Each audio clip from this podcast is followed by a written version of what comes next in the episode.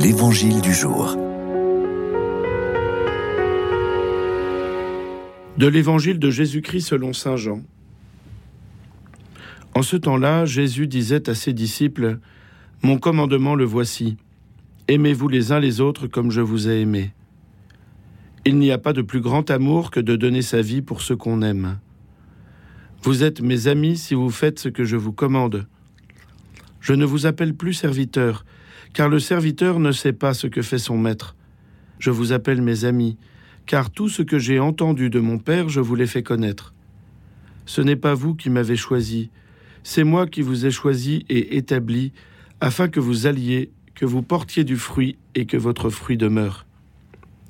Alors tout ce que vous demanderez au Père en mon nom, il vous le donnera.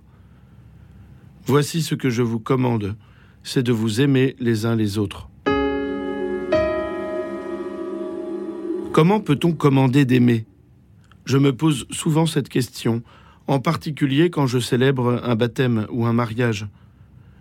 Au début du baptême, le prêtre dit aux parents Vous demandez le baptême pour votre enfant, vous devrez l'éduquer dans la foi et lui apprendre à garder les commandements pour qu'il aime Dieu et son prochain, comme le Christ nous l'a enseigné.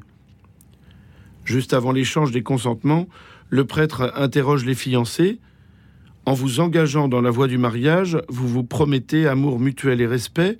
Est-ce pour toute votre vie? Comment peut-on commander d'aimer alors que l'amour est souvent vu comme un sentiment et que par définition on ne décide pas d'un sentiment? Peut-être devons-nous chercher la solution à ce problème dans la nature même de l'amour. Ce n'est pas seulement un sentiment. Sinon, Comment Jésus pourrait-il nous demander d'aimer nos ennemis? Il n'y a pas de plus grand amour que de donner sa vie pour ceux qu'on aime, peut-on lire dans l'Évangile selon Saint Jean. Aimer, c'est tout donner et se donner soi-même, affirme Sainte Thérèse de Lisieux. Or, on peut en effet décider de donner et même de tout donner, donc on peut décider d'aimer.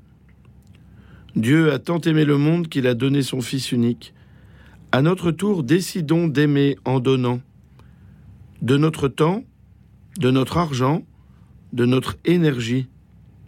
Aimons par tout nous-mêmes.